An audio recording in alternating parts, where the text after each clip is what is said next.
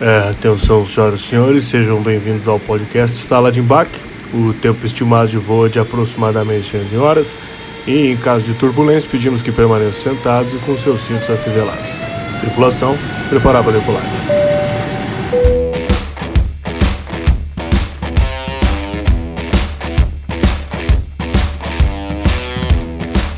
Maravilha, tamo já, Taliana?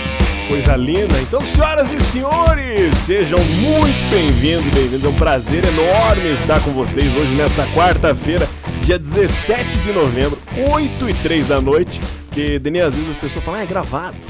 É nada. É nada. Tô aqui. Tô aqui. Serginho, pô, obrigado pelo convite. Muito obrigado mesmo. Eu te admiro demais. Você tem um talento monstro. A gente estava falando fora do ar agora. Você não é só bom, você tem brilho. E eu adoro gente assim. Murilo, um abração pra você também. Muito obrigado. Tô muito feliz de estar aqui no Sala de Embarque. Boa, Daniel. Cara, que legal. Obrigado. É recíproco. Gosto muito de você. Pra mim é um tanto quanto estranho, Murilo. Acho que pra você também. A gente tá ouvindo ele no fone e vê ele falar. Porque eu lembro do- das minhas caminhadas da manhã, cedo, sete da manhã, ouvindo você lá na rádio que eu tô trabalhando agora na Jovem Pan. E, cara, é muito louco como esse- essa questão da voz bate muito com a pessoa, né? Porque é, se eu não te visse, eu imaginava ser outra pessoa. Não, todo mundo me falava assim, né? É, pô, eu achei que você fosse um baixinho, é, barrigudinho, com careca. Eu achei que você era mais velho. As pessoas falam isso muito. Sabe que é, a minha voz, ela, ela chama atenção porque ela é uma voz feia, né? ela, ela não é voz de, de, de radialista, aquela É. voz, assim, é uma voz esculhambada. E quando eu comecei no Rio Grande do Sul, eu fui me mandaram para uma fono. Por causa do sotaque, né? Ah, né? Tinha que tirar o sotaque pra trabalhar em rádio e televisão. E aí a, a fono, ela disse assim, a sua voz é muito ruim. Ela é, ela é uma voz feia, ela não é assim, não tem aquela plástica bonita. Ela é uma voz rouca e ela é o teu maior patrimônio Pá, as pessoas vão te conhecer pela voz. Se você tivesse uma voz toda bonitinha, talvez você caísse no esquecimento. Quando as pessoas ouvirem, vão saber que é você. E ela tinha razão. Uma baita de uma fonoaudióloga, a maior do Rio Grande do Sul, ela que me disse: sua voz é muito ruim, mas ela é muito boa. Mas sabe que eu fui, cara, fui fazer uma vez um evento na Electrolux e aí acabou, acho que tinha umas 100 pessoas assistindo, acabou o evento. A mulher chegou pra mim e falou: Você que é o Serginho lá que trabalha na Jovem Pan? Eu falei: Meu, sou eu mesmo. Ela falou: Nossa, imaginava diferente. Aí eu falei, será que é bom ou é ruim isso? Eu acho que era ruim, obviamente. Ela imaginou outra pessoa e aí se desanimou. Mas é isso, você que tá no YouTube, seja muito bem-vindo, bem-vinda. Já sabe, né? Aqueles recadinhos paroquiais. Deixa seu like já, já deixa o like aí. Qualquer comentário que você quiser mandar, manda pergunta aí que no finalzinho o nosso querido Murilão vai ler ali pro nosso querido Denian Couto. E lembrando também, se inscreve no canal, aquelas coisas paroquiais.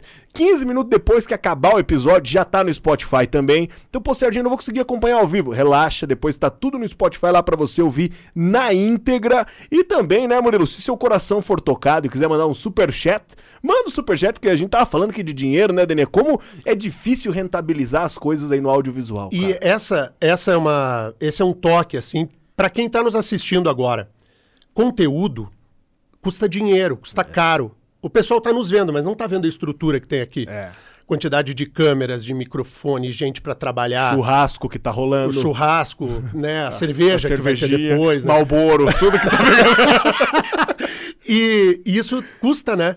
Tem, tem grana. E quem pode contribuir de alguma maneira, pô, abre a mão aí, põe no sala de embarque, né? É, põe uma graninha, põe uma graninha aí. E é isso. Toda segunda e quarta a gente tá aqui. Cara, quem é o Denian Couto, velho? Como é que é o Denian antes de ser um jornalista, um comunicador? Da onde você veio? Como é que era a tua infância? Eu gosto de saber desde o início. Pois é, eu, eu sou curitibano por escolha, né? Eu acho que isso é o mais legal de tudo. O cara nasce em Curitiba porque nasceu, né? Uhum. Eu não, eu escolhi Curitiba. Eu vim pra cá porque eu casei em 2005, mas eu sou de Porto Alegre, no Rio Grande do Sul. E eu era um guri de um bairro, digamos assim, se, se o meu bairro seria em Curitiba, o que é o Novo Mundo. Novo mundo. Longe, Sabe? Um bairro longe. longe.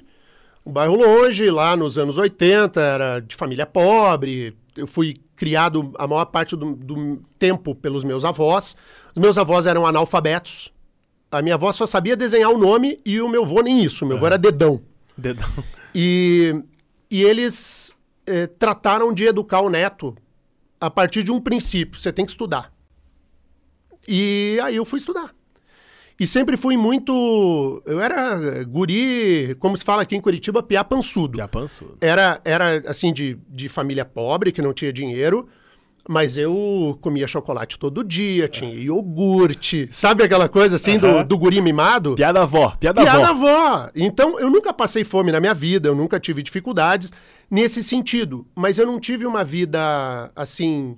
Eu não tive videogame, eu não tinha autorama. Tinha essas coisas. Mas Era- se divertia na rua. me divertia na rua. O horário de voltar pra casa era quando escurecia. Sabe? Aquela coisa, era, era guri da rua. E, e eu cresci desse jeito. E eu tive. Só estudei em, em colégio público, nunca na vida eu estudei em colégio particular, mas eu tive a sorte de ter professores que tinham sensibilidade de entender que naquele guri tinha alguém com vontade de aprender. E, e essas minhas professoras me empurraram muito. E acabou que deu certo. Daí eu fui estudar jornalismo, uma burrice terrível na minha vida. E, e aí fui estudar jornalismo. Daí eu comecei na Bandeirantes, numa rádio em, em Porto Alegre, na Rádio Bandeirantes AM 640. E aí fui fazer rádio, fui na Bandeirantes, aí depois fui para a RBS TV, que é a, a Globo de lá. Depois voltei para Bandeirantes, fui trabalhar em outros lugares e aí vim para cá em 2005. Em 2005, aí aqui eu passei pelo grupo Paulo Pimentel, depois virou, depois virou Rede Massa, quando o Ratinho comprou. Então eu fui funcionário do Paulo Pimentel e do Ratinho. Aham. Depois eu fui para RIC, né? E agora eu tô na Rede Mercosul. Mas o, o bacana é que a vida jornalística se misturou com o direito, porque eu fui estudar direito em seguida, logo que eu cheguei aqui. E aí eu fiz o curso, o mestrado e o doutorado em direito, eu sou professor de direito constitucional. E aí no ano passado eu resolvi disputar a eleição e ainda me elegi vereador, né? Então, então digamos assim que de tédio não tem, né? Tédio nada. né? E nem uma linha também que siga reta, né? Não, não. E, e o que eu acho, assim, Serginho, eu, eu sempre falo assim, ah, quem é o Denian? Eu sou um cara, como quase todos nós, cheio de defeitos, assim. Eu sou, eu, e eu consigo entender os meus.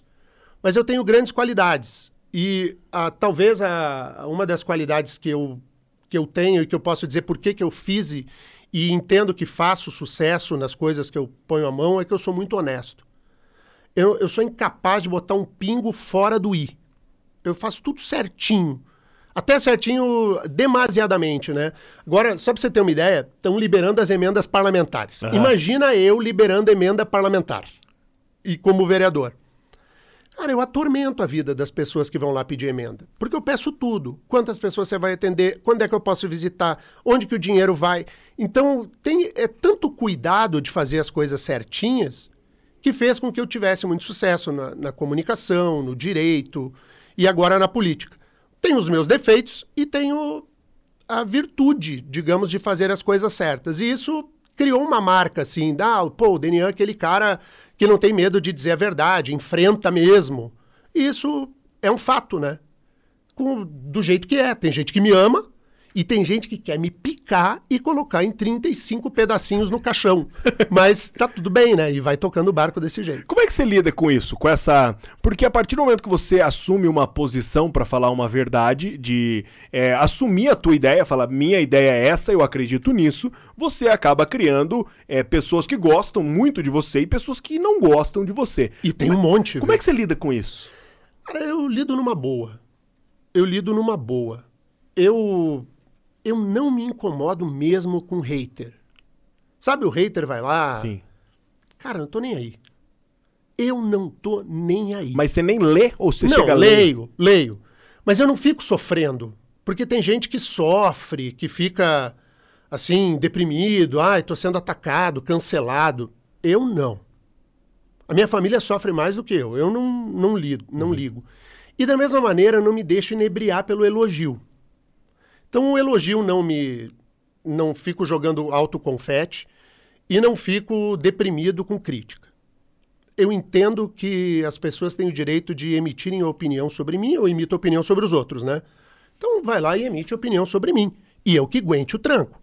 Não sair para me molhar na chuva, então beleza, então te molha, bonitão. Não dá pra, pra você querer opinar, pô, vou opinar aqui, o sala de embarque é isso, isso, isso. Aí você vai lá e diz, ah, o seu jornal é aquilo, aquilo, e eu ficar chateado, Aham. brabo. Pô, se eu opino, deixa o outro opinar. Essa coisa de ficar bloqueando o outro em rede social não é pra mim também. Quer falar, fala aí. Eu só bloqueio quando começa a atacar é, questão privada. Ataca as minhas ideias, não ataca a pessoa. E isso é uma coisa que eu tenho ao longo desses anos todos, viu, Serginho? Eu não ataco a pessoa, eu ataco as ideias da pessoa. Pessoa, as pessoas, ah, e o Lula? Eu falei, deve ser um cara bacana de tomar uma cerveja. Deve ser do caralho. Tô, Deve. fazer um churrascão com ele. Tomar uma cerveja com o Lula. Mas eu não voto no Lula em nenhuma hipótese e acho que ele tinha que estar preso. Mas ah, pelo que o Lula fez, não pelo que o Lula é como pessoa. Não sei se é bom pai, se é bom marido, tô nem aí.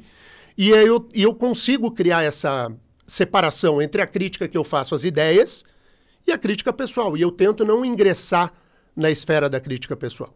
E já aí- teve alguma opinião que você deu que deu B.O.?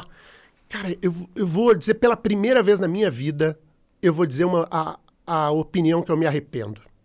Vou contar pra você, Conta, isso é exclusividade. Ó, então olha aí, Murilo, é exclusivo. O que que é? Vai. Ah, eu, eu tenho uma opinião, eu não me arrependo das minhas opiniões, eu acho que às vezes eu exagero um pouco, às vezes eu acho que eu pego leve, mas eu não me arrependo. O que eu penso, eu penso. Mas tem uma opinião que eu me arrependo, e o alvo da crítica foi o ex-prefeito de Curitiba, Gustavo Frutti.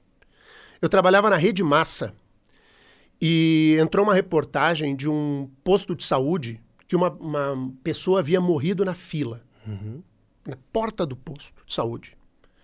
E eu fiz um comentário mais ou menos assim, que aquela morte era de responsabilidade do Gustavo Frutti. Porque ele é o prefeito da cidade, ele que tem que coordenar o posto. Tinha... Falei, essa morte vai para conta do Frutti. Eu falei algo mais ou menos assim. E na época eu não me dei conta do que eu falei. Depois o tempo passou, anos passaram, anos, lá, uma década depois. O Gustavo Frutti falou para uma terceira pessoa que me disse que nunca havia me perdoado pelo comentário que eu tinha feito. Aí eu revisitei a minha opinião. E eu errei. Não- a pessoa não morreu por causa do prefeito. É porque não tinha atendimento, o médico não foi. E o prefeito tem o dever de, de conduzir da melhor maneira possível? Claro que tem, mas aquela morte não era do Gustavo. E aí isso. Eu me arrependo severamente dessa opinião. Eu acho que eu peguei pesado, eu fui é, é, injusto com o cara. E eu pedi desculpa pra ele, ele entendeu, mas eu, eu nunca tinha falado isso em público, tô falando a primeira vez. Essa foi uma opinião cagada que eu dei. Sabe a opinião cagada? Foi essa aí do Gustavo Frutti. O que, que eu tinha que falar que o cara era responsável pela morte? Não era, né? Mas enfim, é, o exagero faz esse tipo de coisa. Mas fazer o quê? E alguma que deu é, BO mesmo, processo? Tem alguma coisa que você Ah, vai e fala e os caras falam, ah, vou te processar porque você falou isso. de mim." O- o- outro dia você estava me entrevistando aqui, aquele picareta do Requião. Entrevistamos e- pai e filho. Pai e É. filho vieram aqui. Eu acho o filho melhor que o pai. Tô- é, opinião, né?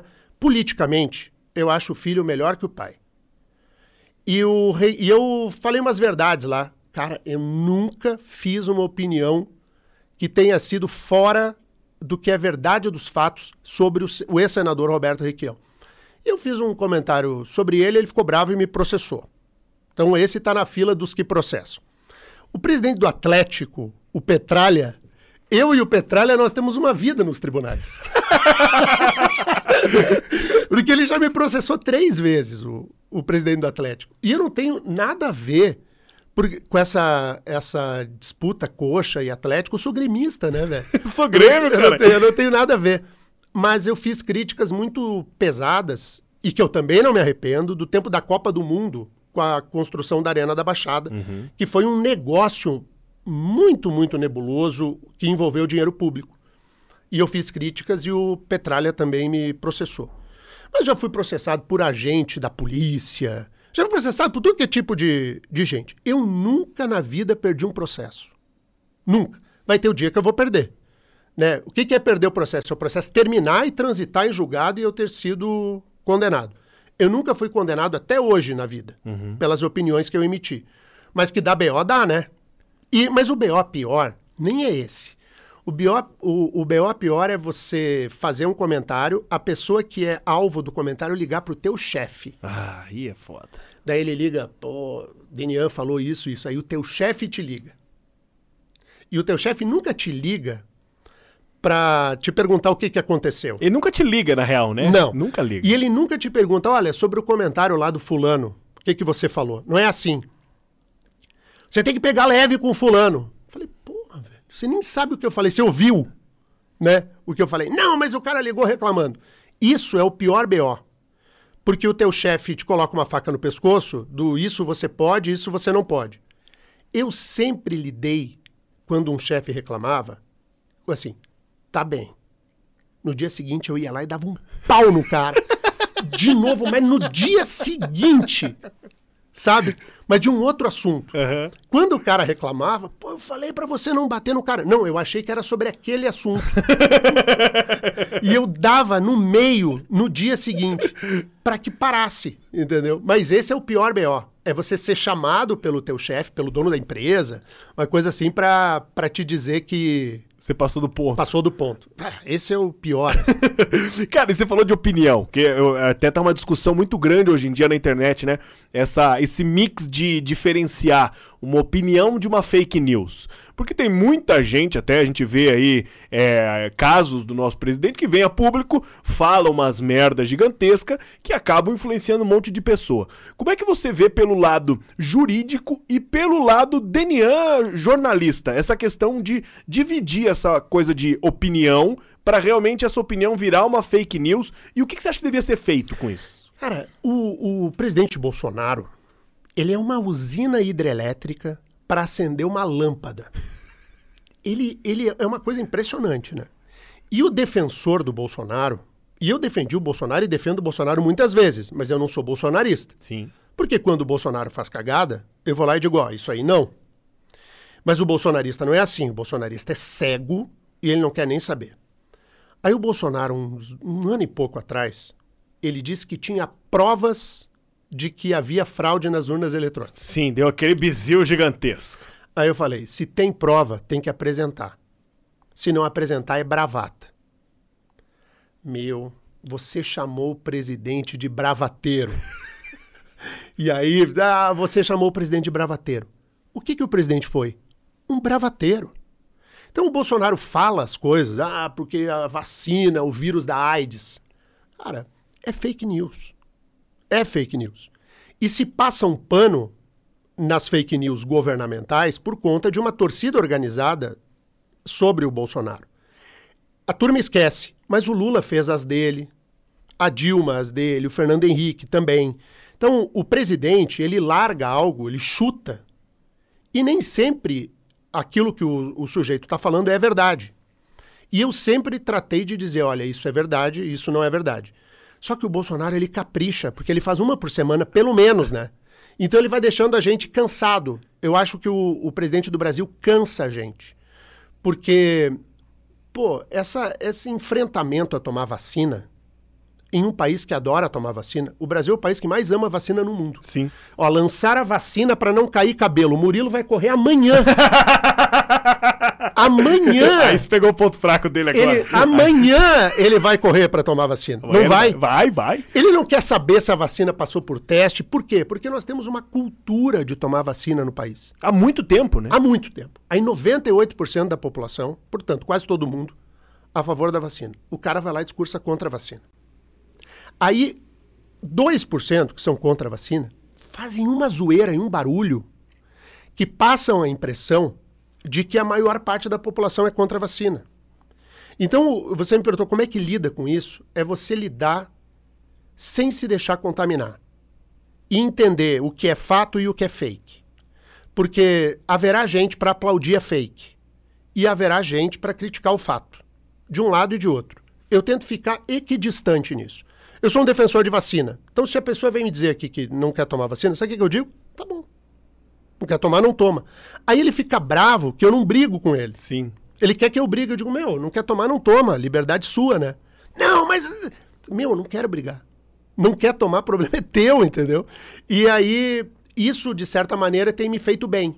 De não entrar nessa. Discussão. Que é uma discussão que não leva a absolutamente lugar nenhum, né? É, o Requião Filho falou uma frase que, cara, eu, eu usei ela já umas duas vezes. Que é você discutir com o idiota Olha, eu trazendo coisa do Requião Filho pra, pra Não, engajar o. Vamos Mas ele lá, me falou um irrita neg- bastante. ele falou um negócio que eh, me mexeu muito e eu fiquei pensando nisso depois. Ele falou, cara, eu não discuto quando eu vejo que o cara é um idiota, porque aí eu vou ter que descer e eu chego no nível onde ele é um profissional em ser idiota. E acho que é essa a questão. de- O cara, você não quer tomar vacina? Não, pau no seu cu então, não quer tomar azar, velho. Você é burro, burro é você. É, e, e outra, vai ser feliz, né, com a tua ausência de vacina. É isso. Só não, não queira me convencer de- do que você quer, entendeu? Sim. E aí eu não, eu não entro. Então eu não sofro. Eu aprendi a não sofrer. Tá vendo? Eu tô dando razão ao Requião Filho aqui. É, tem, tem coisas que não, não tem é, cabimento. Mas como é que resolve fake news? Não faz a fake news. E se a fake news aparecer, tenha coragem de dizer que é fake.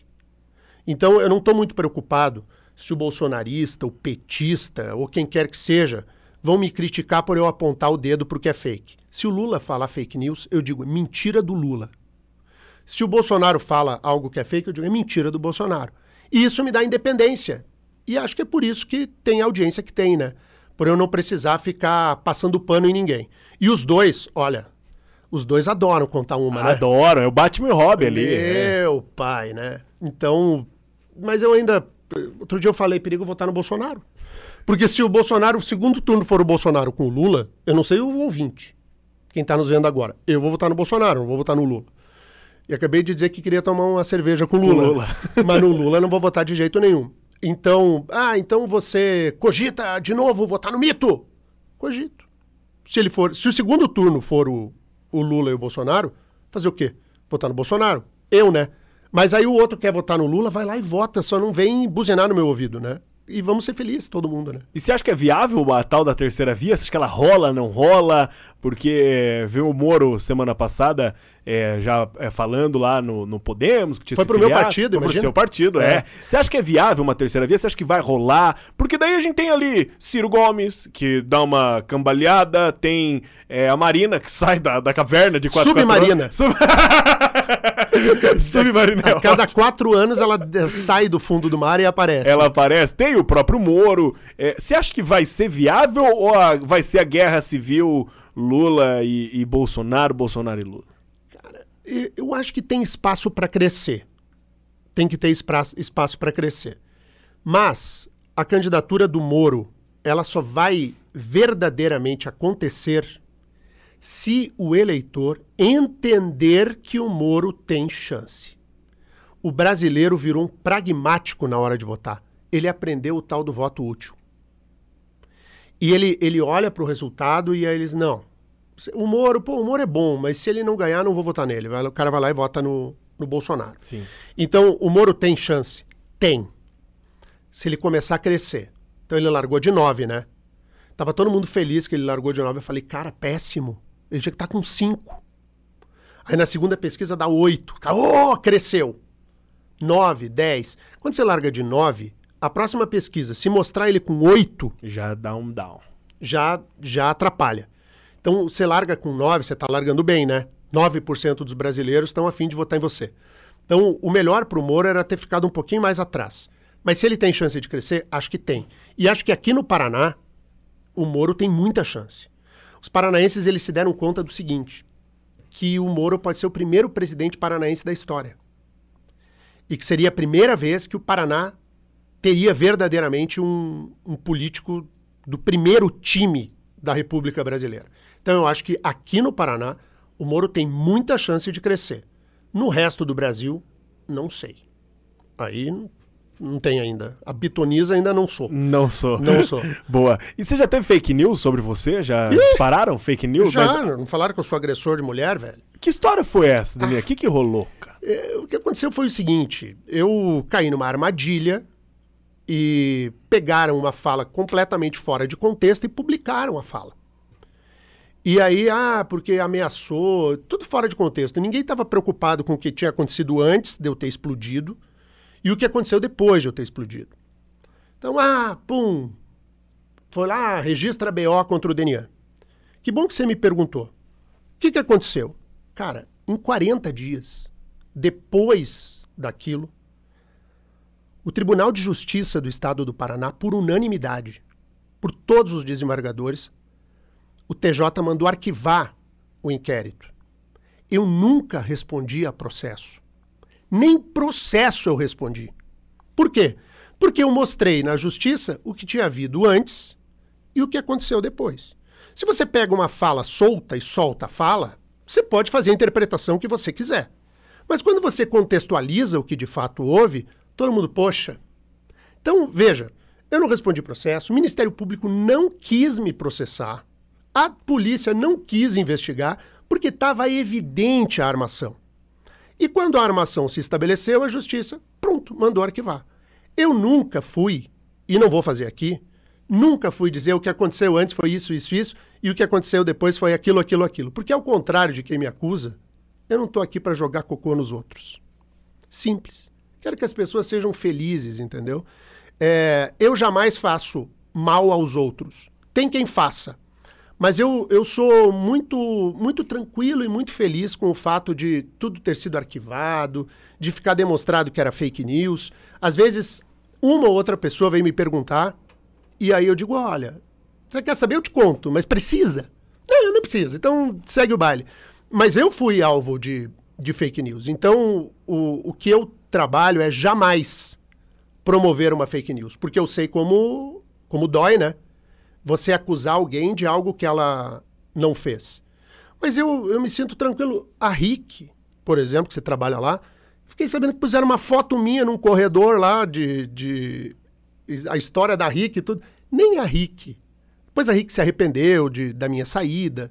Isso tudo faz parte do jogo. E para mim foi um baita aprendizado, porque quando eu tava. Deixa eu contar uma, uma história carola aqui para você. Conta aí.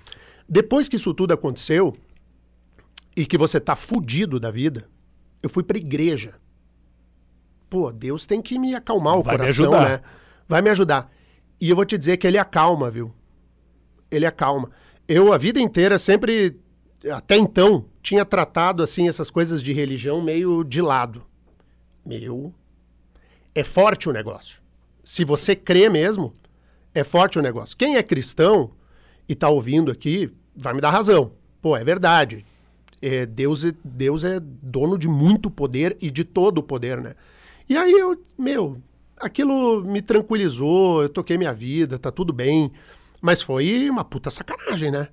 Uma sacanagem, velho, porque eu era líder de audiência, tava incomodando a esquerda, a esquerda foi lá, armou e pum em mim, né? Então, é do jogo. Como é que a esquerda age? Age para te detonar. Me detonaram, durou 40 dias a festa, né?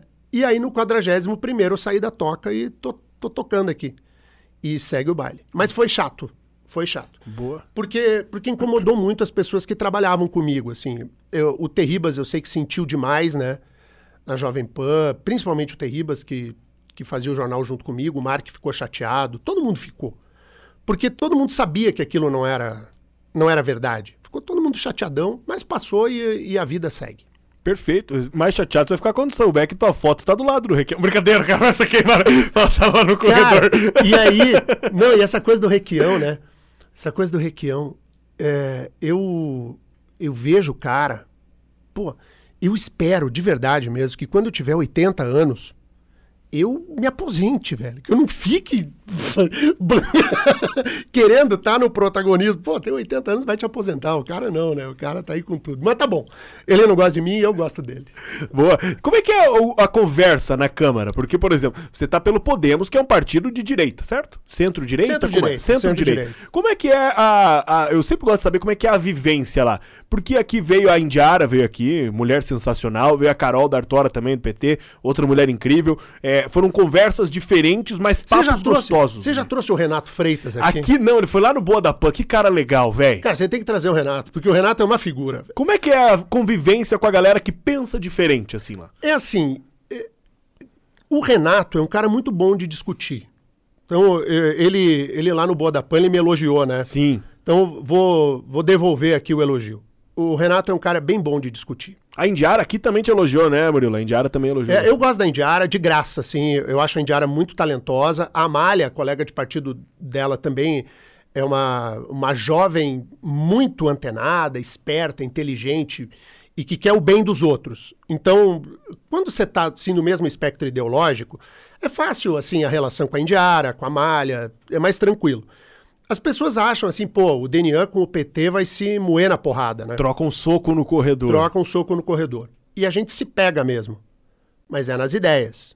Então, se eu tiver que atacar as ideias dos petistas lá, eu vou para cima e vou pôr na máquina de moer carne. Mas eu não vou atacar o cara ou a Carol D'Artora, ou a professora Josete, entendeu? Parecem as minhas professoras do colégio lá, né? Pô, professorinha. Como é que eu vou brigar com a professora Josete, né? E, pô, uma vereadora com história. É, porque assim, pô, eu consigo discordar de tudo que a Josete fala. Tudo. Do, no campo ideológico. Porque muitas vezes a gente vota junto. Isso é uma coisa legal. Sim. E ideologicamente nós estamos em campos diferentes. Mas alguns projetos a gente vota junto. E eu defendo o discurso dela e ela defende o meu. Não é porque nós somos adversários ideológicos que a gente tem que ser inimigo. A gente precisa amadurecer democraticamente, né? Então eu não tenho, eu não tenho de verdade mesmo nenhum tipo de problema com nenhum vereador. Eu só fico irritado e aí fico puto mesmo, aí fico puto é com o jogo sujo. Jogo sujo eu não gosto. E o PT nunca jogou sujo comigo. Quem jogou sujo comigo foi um ou outro de querer derrubar projeto, de inventar discurso para não deixar votar. É, por, mas aí, assim, pô, não posso votar o projeto do Denian, senão o Denian vai ter muito destaque. E daqui a pouco ele vai concorrer a uma eleição de deputado, eu também vou, daí ele vai se sair na eleição melhor do que eu. Sim. Sabe isso? Uhum. Cara, isso eu não suporto.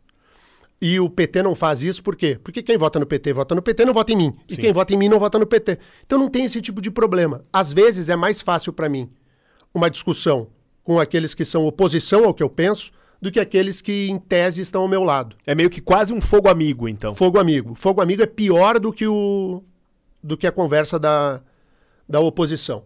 A Indiara e a Amália, elas estão lá no Partido Novo, né? Eu já falei para elas, o problema de vocês é o partido de vocês, que, que é o partido mais velho do mundo, que tem nome de novo. Mas eu falo brincando, porque eu acho que o Partido Novo, ele veio verdadeiramente para contribuir, é um partido bacana, não tem muito a ver comigo, porque eu entendo que o meu mandato é do meu eleitor. Ele não é do meu partido.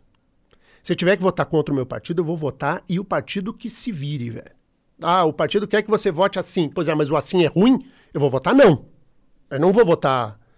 Ah, então você é um infiel. Não, sou fiel àquilo que eu me comprometi com o meu eleitor. Pô, a vida inteira eu falei, vou devolver os carros. Eu devolvi o carro. O meu colega de partido usa o carro. Ele é o líder do partido. Eu não sou. Uhum. Eu devolvi. Ele não devolveu. A vida segue. Não tem problema. Mas se me dissesse assim, você não vai devolver o carro, eu digo, vou vou devolver o carro. Eu fui o primeiro vereador a devolver o carro. Depois que eu devolvi, os outro, outros oito vieram na, na carona. Qual literalmente. carro que é? Qual carro que é? É um Virtus. Ah, é um carro difícil de devolver. É, não mas... é um uninho quadrado, não, que você é um uninho quadrado, você devolve sem dor. Não, e outra, 200 litros de gasolina por mês com a gasolina 7 pila. Cara, Dinian, pega esse carro, caralho. Puta que pariu, velho. Pega. Ô, Pietro Boladão, falou, pega o carro, caralho. Pega o carro. Pega o carro. Aí eu devolvi o carro, que era uma crítica que eu fiz a vida inteira. Fui lá, é, não peguei a gasolina. Curitiba tem vale selo na Câmara. Vale selo, vamos dar carta para alguém, né, né, velho? Vale selo. Então, esses privilégios eu fui cortei tudo. E fui o primeiro vereador. Depois de mim, outros vereadores fizeram a mesma coisa. E ao contrário de ficar. Ah, tá vendo? Tá fazendo a mesma coisa. Ao contrário, sejam todos bem-vindos. A gente está do mesmo lado. Sim. Então, o fato de eu ser jornalista político há tantos anos me deu maturidade de conviver. Então, tenho briga lá. Segue o baile, assim, eu não, não fico muito. Não fico muito incomodado. Mas eles me sacaneiam valendo lá. É mesmo? Me sacaneiam. Ou, para aprovar um projeto na Comissão de Constituição e Justiça é uma luta, né? Porque não querem deixar o projeto andar. Então, tem um projeto que é para abrir a caixa preta do IPTU. Quem é que quer que abra a caixa preta do IPTU? Ninguém. Só eu e você. Eu quero. Também. ninguém. Então eles tentam barrar o projeto. Mas tudo faz parte do jogo. Então, como eu já sabia que era assim, para mim não tem surpresa. Mas tem dias ainda que eu penso, tô sentado lá olhando o plenário, né? Ah, cada conversa eu digo, meu amigo. O que, que eu tô fazendo aqui? Vem uma bomba, Jesus. Joga aqui, velho. Joga aqui pra gente ter um respiro melhor, né? Porque tem dias, velho. Tem, eu Tem imagino. dias. O Pietro, né? Que trabalha comigo e é um cara sensacional. O Pietro, eu, por força do trabalho, tem que acompanhar todas as sessões plenárias. Aham. Tem dias que eu volto pro gabinete, o cara tá branco, velho. O cara diz assim, meu, o que, que foi a sessão de hoje? Tá revoltado, Pedro xingando tudo. Toma no cu, Daniel, eu vou embora! Eu vou embora! Porque é muito, velho, é muito. É, às vezes o nível é muito baixo, sabe? E assim, de discussão que não interessa, nome de rua, sabe? Ah, e discute, e homenagem. Voto de congratulações e aplausos pro Serginho do Sala de Embarque, aqueles Aham. que concordam, blá, blá, blá. blá. Ah, meu, pô. Vai lá dar um abraço no, no Serginho, escreve no, no Insta dele. Boa. Escreve uma mensagem lá, cara, você é super talentoso, eu gosto de você, conte sempre comigo. Faz um super chat. Faz um superchat, é. né? Faz assim, mas não, não precisa um pedaço de papel e um diploma, né? De Sim. você é o máximo. Então, essas coisas vão cansando, nome de rua. E aí, é isso só que me incomoda. O resto, vamos pro pau, né? Vai pra briga. E, pra e briga. co- você foi na primeira eleição, você já se candidatou e já se elegeu? Ou você teve alguma Não. outra antes? Primeira. Como é que foi? Você já sabia que ia rolar? Com, com humildade, com humildade, já Humildade. sabia? Tinha dias que eu achava que ia fazer um milhão e meio de votos, que Aham. todos os curitibanos iam votar em mim. Tinha dias que eu achava que nem eu ia votar em mim na campanha. Sabe, assim, é uma montanha russa. É uma montanha russa. Tem dias que você tá muito confiante. Pô, tô fazendo meu trabalho direitinho, o resultado tá vindo, o- as pessoas estão dizendo que vão votar em mim. E tem dias, assim, mais de silêncio, sabe? Que as coisas não repercutem, você fica, meu, Ferrou. ferrou. E eu tinha um número na minha cabeça que era 200. Eu disse assim, eu vou disputar essa eleição e eu só vou ter 200 votos. e tinha assim, pô, que vergonha, velho. Eu me lancei e vou fazer 200 votos. Eu tinha o número 200 na minha cabeça. Aham. E aí abre a urna e a apuração foi uma apuração filha da mãe. Porque travou. Eu não É sei se você lembra. Eu lembro, travou. Travou. E travou, eu tinha 2.660 votos. Era muito voto. Muito voto. Daí eu digo, meu, eu fiz isso tudo, as outras urnas vão vir tudo vazia. Foi tudo no meu colégio. Vai vir tudo vazia. E aí eu fiquei com aquela agonia. Quando deu a segunda totalização, aí tava em 6,600. Aí eu tava eleito. Pá, que do caralho. Meu, dá uma sensação tão boa. É uma sensação, sim, de resultado, assim, do que você plantou, né? E aí foi, foi, foi, ainda fechou em 7.005 votos. Aham. Eu, eu fui o oitavo mais votado numa eleição de 1.281 candidatos. Foi uma puta vitória. Foi muito bacana. Porque eu concorrer, Serginho, era, era assim. Eu era o crítico da Câmara. O vereador mais crítico, o jornalista mais crítico da Câmara. E aí eu vou disputar a eleição. Se eu perco, toda a crítica que eu fizesse à Câmara, ah, você tá sentido aí porque você perdeu. Tá magoadinho. Tá magoadinho. Eu me coloquei num risco grande, né? De, de sofrer um revés. Mas eu não acabei, não acabei de falar que Deus é foda pra caralho. Então, ele foi lá e me deu a eleição. E eu fiz 7 mil votos. E foi muito voto. E é muito bacana você ter essa, essa representação, sabe? De, de pessoas que confiam em você. É muito legal. O resultado foi maior até do que eu achava. Eu falava assim, pô, eu acho que eu vou fazer uns 4.500. 5. Uhum.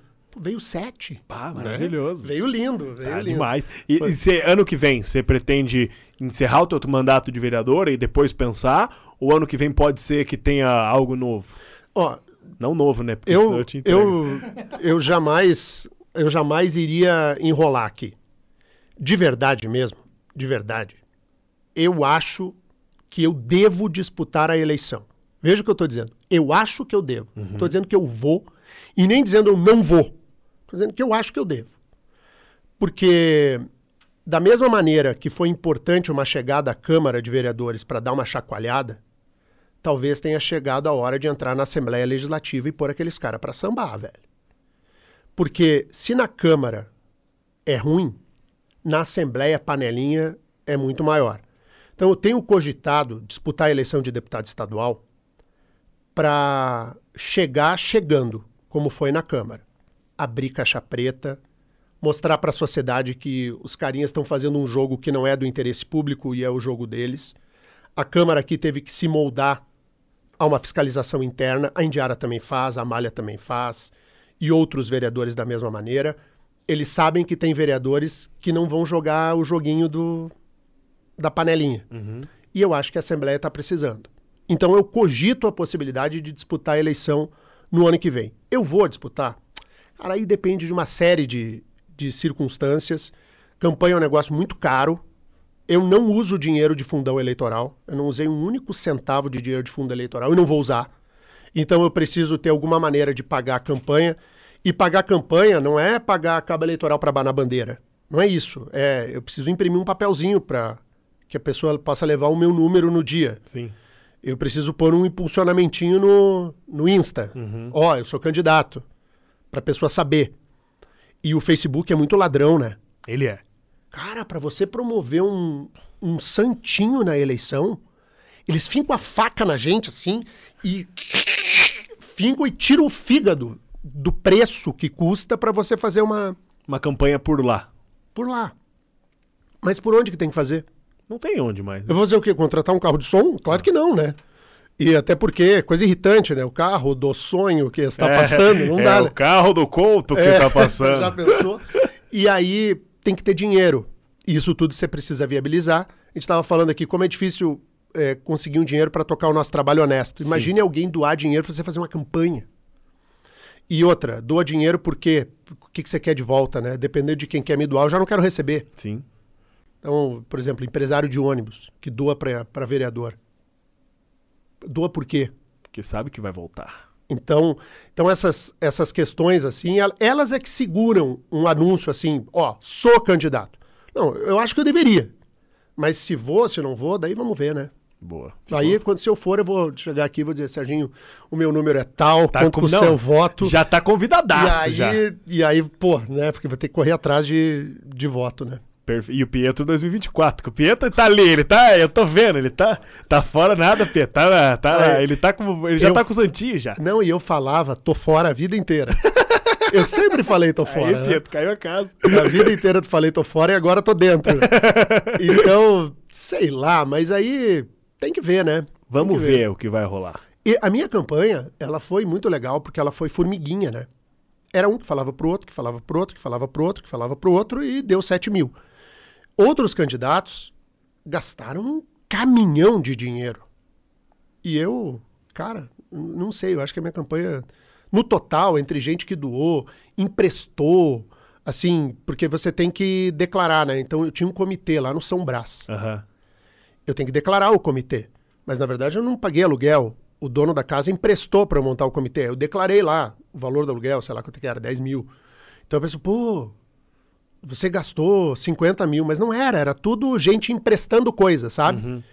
Mas de dinheiro vivo mesmo, deve ter sido uns 20 mil, 20 e poucos mil.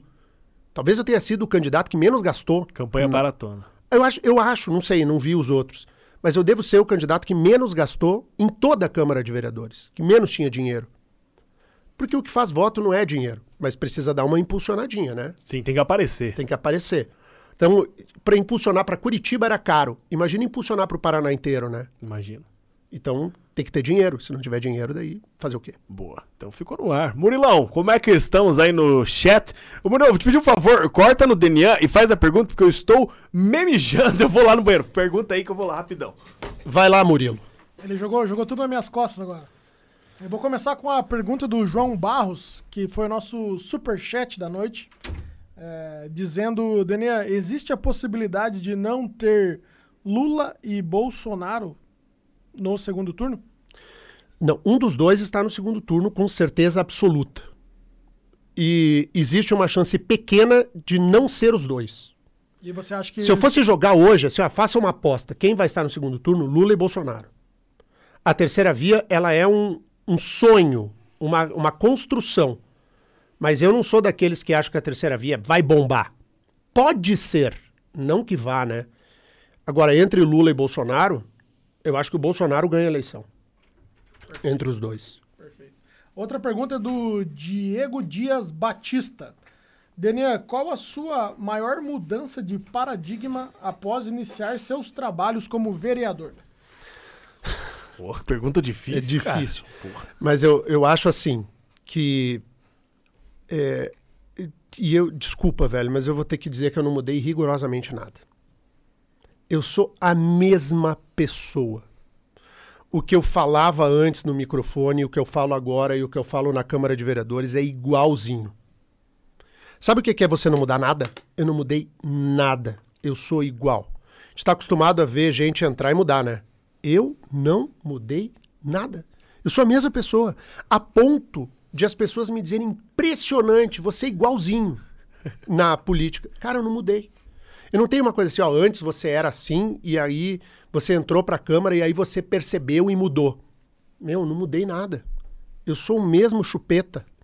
O cara antes e depois não mudou. Então não tenho como responder o, o ouvinte do qual é a mudança de paradigma, porque não tem mudança. Talvez só uma preocupação maior com os outros, né? Porque, meu, na porta do vereador bate muita gente. Sério? Qual Cara, foi a que mais te marcou? Que bateu e é- falou, é- pá, que história. É muita gente pedindo, pedindo tudo, velho. Pede, pede, pede, pede, pede tudo. É muita gente pedindo. Porque tem muita gente passando dificuldade, né? Mas o, o que me marca mais, assim, o que me toca mais é gente que abandona a criança. Abandona a criança, assim, e a criança não tem família e ela tem que ser criada num abrigo, os antigos orfanatos, né? Quando vai a turma de orfanato lá no gabinete, eu desmonto. Porque eu fico olhando para a perspectiva daqueles ali que se não aparecer um para adotar, o cara vai ficar até os 18 anos no orfanato. E quando der 18, Serginho, o cara vai dar um tapinha nas costas e vai dizer Se vira. tchau. Cara, a gente sabe que quando aperta, todo mundo tem alguém, a mãe, o pai, a mulher, o, o irmão, tem alguém para acolher. Você tem ideia do que você tá num orfanato e saber que vai terminar o teu tempo e você não tem nada, é beijo e tchau. Isso me desmonta, velho. Quando vai a turma do orfanato, daí dá um ruim assim, sabe? Porque é dever da prefeitura, é a prefeitura que tem que prefeitura que tem que acolher Sim. e paga uma micharia para esses orfanatos. Eles estão sempre passando pires, pedindo, pelo amor de Deus, qualquer dinheirinho para para conseguir colocar um iogurte na mesa. Não tem nenhum plano pra profissionalizar aquela galera que tá lá também, né, cara? É muito complicado. Isso, isso me desmonta muito, assim. Coisa de. que envolve criança, adolescente. Eu fico muito sentido, sabe? Essa questão aí de não ter tido aula na pandemia. Cara, o filho do rico no colégio particular tava com aula, né? Sim. E o guri da periferia, não, né? E na, na maior boa, né? E eu brigando com o Greca todo dia na Câmara. Eu digo, ô meu, porra, volta a aula, né? Vamos ter um mínimo de respeito aí à, à criançada, né? Então isso me desmonta, assim, é o que me machuca mais. Isso é ruim, mas sempre foi, né? Com criança eu sempre fui muito, muito bobão. Mas como vereador, os caras batem na porta lá, porra, vereador, me ajuda. E aí, às vezes você não consegue, né? Sim. E aí isso estraga.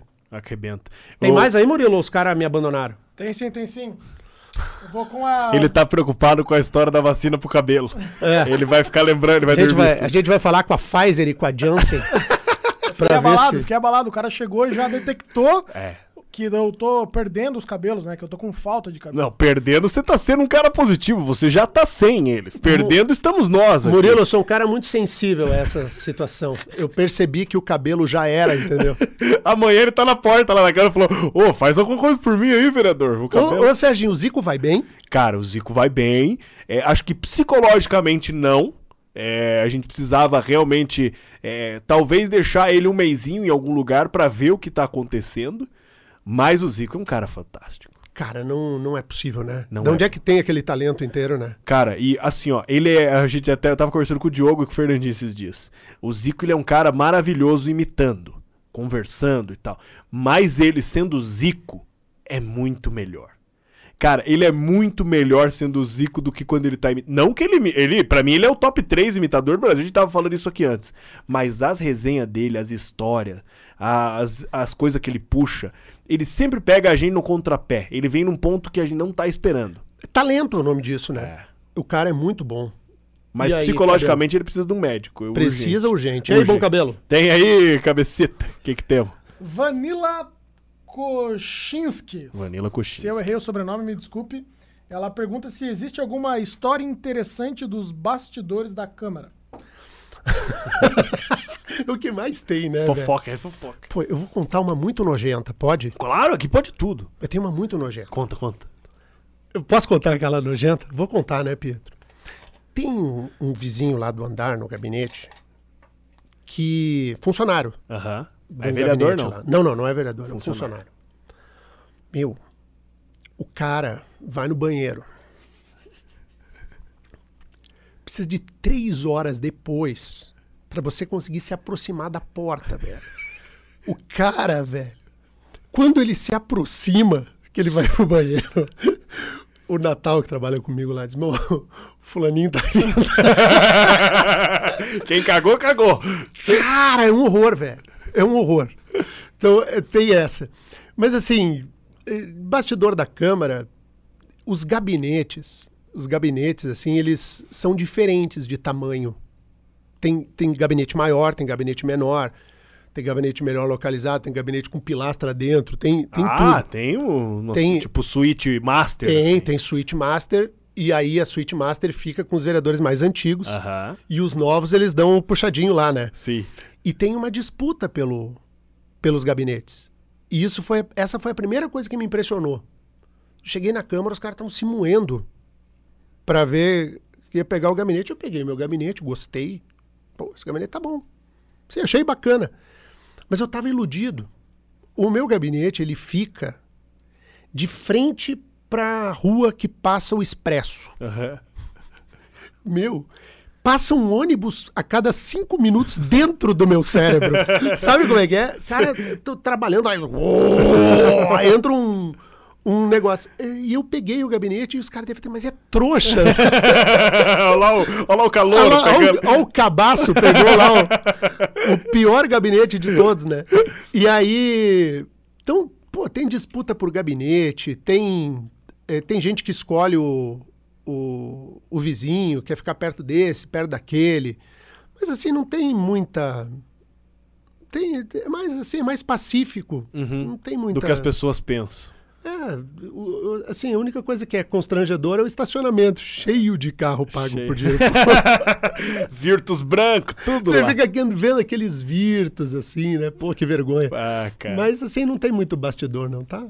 Fora o cara do cocô lá, que é... O cagão, o cagão. Puta, velho. E agora, cara, pra gente fechar, porque o Daniel tem que sair daqui direto pra aula, tem que dar uma Legal. aula, né, Murilo? Tem mais uma aí antes de fechar? Deixa eu fazer mais uma aqui que o nosso amigo João Barros Boa, João Barros. mandou o segundo superchat. Nós falando de dele. cocô e veio o João Barros mandar mensagem. É o Se ele segundo- tá pagando, né, velho? Deixa ele falar, Fala né, velho? tudo, fala tudo, João.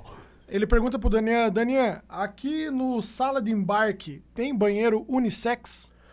Não, aqui, é aqui... As meninas todas usam o mesmo banheiro aqui, né, meninas? é. Tá aqui, nós tudo no mesmo. Sabe que esse negócio do banheiro... é, tem um vereador que quer um projeto pra pra impedir que escola tenha banheiro único. Uhum. E eu concordo. Escola. Escola tem que ter banheiro de menino e de menina. Escola. Se o restaurante vai ter um banheiro só, daí o problema é do restaurante. Quem quiser frequentar, frequenta. Quem não quiser, não frequenta. Mas escola, ambiente escolar com criança, a gente está falando de, de prefeitura. Então é criança até 11 anos. Então, criança até 11 anos, deixa os meninos no banheiro deles e deixa a menina no banheiro delas. E para alguns lacradores, isso é um pensamento retrógrado, antigo. Mas eu, eu. Você tem filho, Serginho? Tenho, tenho o Bento de 5 anos de idade. Cinco. Então, eh, você imagina o seguinte: que fosse um banheiro só. E, e você larga o seu filho lá na escola para frequentar o banheiro com os meninos mais velhos, com as meninas. E tudo que você ensina em casa de princípios para o seu filho, chega lá no colégio é tudo diferente. Então eu acho que para criança, para criança, deixa um banheiro para os meninos e deixa um banheiro para as meninas. Eu acho isso tão natural, porque é uma questão de pai e mãe, quem é pai e mãe sabe, né? É desse jeito. Mas estão criando uma celeuma em cima dessa situação. Ah, que é banheiro único. Banheiro único em colégio, velho. Aí outra coisa, ah, uma celeuma lá na Câmara. Eu digo, quer fazer banheiro único? As mulheres vão ter que ir com o cagão lá, velho. Quero ver se elas vão topar o banheiro único lá também. É, cara, eu, eu temo por isso também, pela, pela questão. Porque o, o, o Piá é mais porco, né? Que a menina Claro. é muito. Piá é podre, Piá é Não, porco. chega lá, fazer xixi, vai tirar o Mija pinto pra fora, vai fazer tudo em cima É. do, do- Lá da tampa do vaso, a menina vai sentar em cima. Pô, velho, né? Deixa cada um no seu lugar, né? Pra É, quê? Eu até eu tuitei essa semana, porque vazou o negócio do McDonald's lá, né? Até deu um bafafá, deu bastante, bastante retweet e tal, porque a mulher fez o vídeo no McDonald's, não sei aonde que era. Não, banheiro único, banheiro. é, McDonald's comunista, McDonald's comunista. Aí eu retuitei e falei: você só é contra o banheiro único até. É porque ela falava que não vai usar, né? Eu não vou usar, não vou usar jamais aqui no McDonald's, não vou usar. Eu falei: a senhora só é contra até te dar uma caganeira feroz. Porque a hora que der a caganeira. Não tem homem, não tem mulher, não tem trans, não tem. A hora que você precisar, você vai em qualquer banheiro, não é? Claro que vai. E arromba a porta ainda, velho. É Roma, caga no chão se precisar. É, pô, aliás, é o momento em que o homem perde completamente a sua dignidade. Total. E vira educado, né? Você vira um gentleman, porque você precisa que as pessoas te liberem o banheiro. Então, assim, é um momento da angústia. Essa é, não existe, É né? desesperador. O cara começa a suar, né, velho? Então, e pra fechar, Murilo, uma pergunta polêmica. Eu sempre gosto de fechar com uma polêmica, Deninha. E o Grêmio? Cai? Não cai? Tem salvação? O que vai acontecer com o Grêmio? eu vou te falar a vida real. Já caiu. Mas enquanto tiver bambu, tem flecha. Maravilhoso. Enquanto tem bambu, tem, Tem flecha. flecha. Vou- vamos flechar os caras, velho. Vai. Ontem já deu, né? Ontem ganhou. foi- Entendeu? Nós pegamos o sub-23 do Bragantino. e ganhamos do sub-23 do Bragantino. Mas sabe que ser gremista é, uma, é um estado de espírito. Porque você não consegue. O, o gremista é o torcedor mais chato do mundo. Ele é um doente, ele é um, um retardado mental. E é o nosso caso. Então o Grêmio tá tomando 8 a 0 e nós estamos lá. Grêmio. Não, não, não é normal. É um tipo de gente que não, não, tem, não tem normal. Eu vejo sempre pelo lado positivo, Serginho. Se o Grêmio cair, eu vou pra Ponta Grossa ver o jogo contra o Operário, Tá entendeu? certo, é. Então, vou- ah, caiu. Ai, sofre, sofre, sofre. Mas vamos viver, né? Não é de todo ruim. Ah, não, tem o lado bom, pensa. Assistir comer uma bergamota no jogo lá do Ponta Grossa, tá tudo certo. Cara, sensacional. Daniel, que baita papo, cara. Obrigado. Obrigado demais mesmo. Espero que você tenha sentido à vontade, que tenha sido legal pra você. Acho que a galera na live aí também gostou bastante. Foi um papo muito agradável, um papo leve. E, cara, obrigado de coração. Foi muito legal. Serginho, eu, quando o Pietro me disse, pô, vamos lá no sala de embarque, eu falei, na hora, na hora, tô dentro, tô dentro. E eu quero eh, te dizer o seguinte: eh, pessoas que têm o teu talento, e talento é dom de Deus, tá? Quando a gente tem talento, eh, a gente tem que aproveitar o que tem. E você é um cara super talentoso, e eu te desejo, assim, o melhor mundo, a melhor vida e o maior sucesso. E que esse, esse teu podcast seja uma espécie de flow. Flow, Flow Podcast. é. E aí, porque daí você vai ganhar uma grana boa, e aí no período da eleição vem aqui te beliscar uns milão. Vem, vem que eu te dou. Se virar, eu te dou. Se virar, eu te dou. Aí eu venho aqui, ô Serginho, me dá milão aí pra eu impulsionar uma postagem. Fechadaço, já tá e fechado. aí, mas assim, parabéns pelo teu trabalho, eu gosto muito de você. E manda um beijão lá pra turma da Jovem Pan, principalmente pra aquele mau caráter do Fernandinho. Vou mandar lixo, que ele é um lixo. Lixão, Lixo, lixão. maravilhoso. Tá Fernandinho- acompanhando? Fernandinho não vale nada. Não vale nada. Não vale. É um baita cara. É um- Puta. Puta merda, cara bacana, né? Demais, velho. O cara, o cara, você não tem um A pra falar dele. Não, é pô, eu tenho uma raiva de pessoas que são assim, perfeitas, feito o Fernandinho, né? É. Mas ele tem teta. Ele, é- ele tem teta. Ele- É, Deus castigou meu. ele com teta. Ele tem teta. Que que é, eu acho que é a única coisa, né? Porque- então, você pega um cara como o Fernandinho, é, o Terribas, o, o Zico, né? Você tá rodeado das melhores almas do mundo, assim, e eu sinto... Engraçado, as pessoas me perguntam, você tem saudade da Jovem Pan? Digo, da Jovem Pan, não. Das pessoas da Jovem Pan, eu tenho muita saudade, assim, e, e sinto saudade deles, assim, quero te pedir que você mande um beijão no coração deles. O Fernandinho tá assistindo esse picareta? Tá, tá. Então ele já ouviu. Mas é, sucesso, meu querido. Tudo Obrigado. de bom pra você. Obrigado, cara. Mais uma vez. Obrigado a todo mundo que tava nos acompanhando aí. Deu bastante gente ou meia dúzia de gato pingado? né? Foi legal, foi legal, deu sim. Chegamos a ter 45 simultâneos E estamos beirando os 200 cliques. Olha, coisa linda aí, ó. E Os caras apertam aquele mãozinha pra cima ou põe pra baixo? aperta o like, né? Pra, pra baixo é muito raro. Pra baixo muito raro. Ah, você vai ver se os caras não vão pôr pra baixo, é legal. Você vai ver, velho. O hater tá cheio, velho. E ano que vem, Daniel, tá aberto aqui. Caso seu coração mande você sair lá pra deputado, tá aberto aqui, fica extremamente à vontade. Já pensou, velho? Denian, deputado? Vai ser legal. Vai e nós vamos te receber, vem cá, que vai ser um prazer. Tamo junto, velho. Fechadaço. Tamo junto. Serginho, um beijo. Valeu. Obrigado, Daniel. Tamo junto. Valeu, Valeu. gente. Tchau, Tamo junto. rapaziada. Tchau.